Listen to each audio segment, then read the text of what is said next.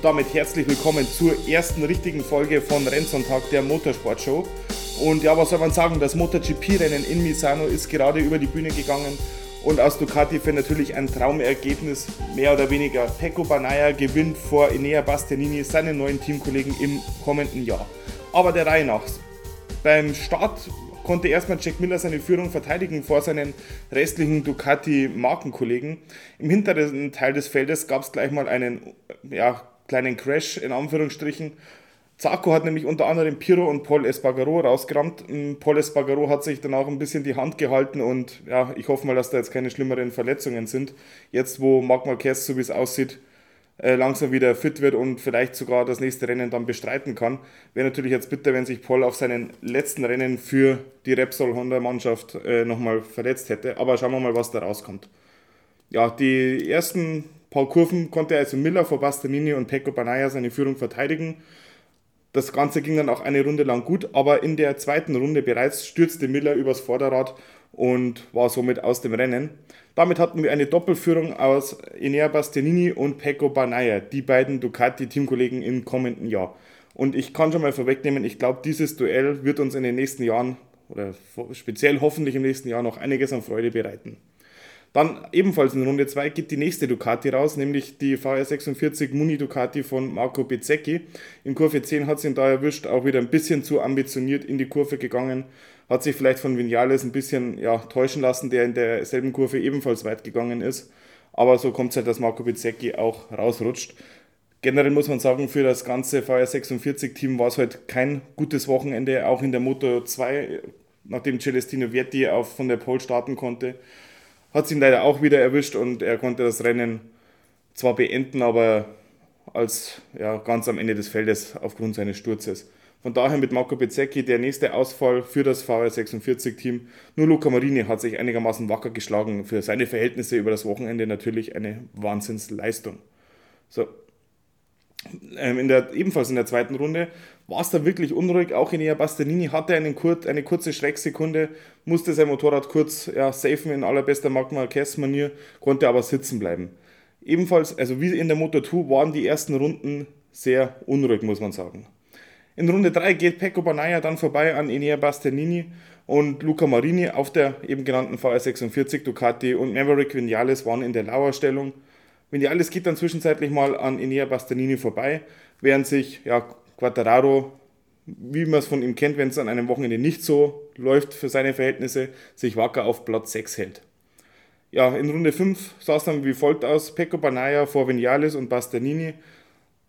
Danach Marini, Aleix Espargaro und Quattararo. Aleix und Quattararo, wie schon das ganze Jahr, immer in Lauerstellung, wenn es für sie nicht um den Sieg geht, aber die beiden sind wirklich konstant, das ist der Wahnsinn. In Runde 6 hat dann Fabio Quattararo Aleix Espargaro überholt, war somit auf Platz 5. So. Zur Rennmitte zieht sich dann die Spitze immer mehr zusammen. Banaya immer noch vor Vinales und Bastianini, die wechseln sich auch ständig ab mit den schnellsten Runden, also alle drei wirklich sehr schnell. Und ja, die zweite Rennhälfte ist ja bekanntermaßen die Hälfte von Enea Bastianini. Und so war es auch in diesem Rennen. Er konnte immer mehr aufholen und ja, war dann in Runde 20 sogar auf Platz 2, nachdem er dann Vinales überholen konnte. Apropos überholen, Dovizioso, die MotoGP-Legende oder fährt er heute sein, hat heute sein letztes Rennen in Misano gefahren, schlägt sich nach 18 Runden wacker auf Platz 12. Stefan Bradl sogar in den Punkten auf Platz 15 äh, zur Rennmitte. Ja, das Ganze ging dann so weiter. Wie gesagt, vorne die beiden Ducati-Fahrer, einmal ähm, Pecco Banaya und einmal Inea Bastianini auf der Cristini Ducati. Die beiden waren wirklich eng zusammen und ja, es gipfelte alles dann in den letzten Runden. Ein wirklich tolles Duell, in dem ja, Bastianini immer näher rankam. Dann in der allerletzten Runde kurzen, eine kurze Schrecksekunde hatte, in dem er den Pecco Banaya fast abgeräumt hätte, weil er sich einfach verbremst hat beim Anbremsen auf die Kurve, der Enea Bastianini.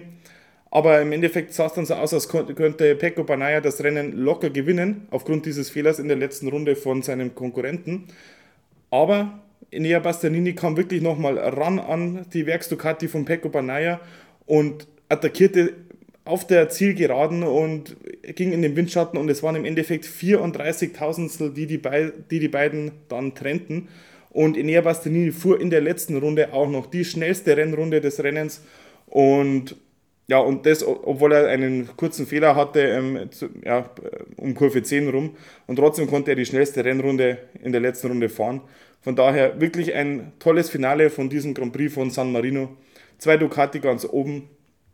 Und ja, ich denke, wie, wie gesagt, die beiden, die können nächstes Jahr wirklich viel Spaß machen. Und das hoffe ich einfach mal. Und ich denke mal, das wird's auch, wird auch wirklich spannend nächstes Jahr. Das Endergebnis. Banaya vor Bastianini, wie gesagt, danach Vinales, der sich wacker auf Platz 3 gehalten hat, wirklich eine starke Leistung, keine Frage. Danach Luca Marini auf P4, ein wirklich sehr gutes Verhältnis für, den, ja, für, für Luca Marini. Danach Fabio Quattararo auf Platz 5, gefolgt von Aleix Espargaro. Wie gesagt, die beiden meiner Meinung nach die Meister der Abstauber. Rins auf P7, Brad Binder auf Platz 8, Jorge Martin auf Platz 9. Ich denke mal, Ducati ist sich jetzt auch sicher, dass die Entscheidung, Bastianini ins Werksteam zu holen, dann doch die richtige war. Und Alex Marquez auf 10. Die restlichen Punkteränge, Oliveira, Andrea Dovizioso in seinem letzten Rennen auf P12, Raul Fernandes, Stefan Bradl auf Platz 14 vor Taka Nakagami auf 15. Für Honda natürlich wieder ein komplett ja, gebrauchtes Rennen. In diesem Sinne, das war das MotoGP-Rennen von Misano. Jetzt geht es gleich direkt weiter mit der Formel 1 und auch da halte ich euch natürlich auf den Laufenden. Bis dahin, bis gleich. Viel Spaß bei den nächsten Rennen.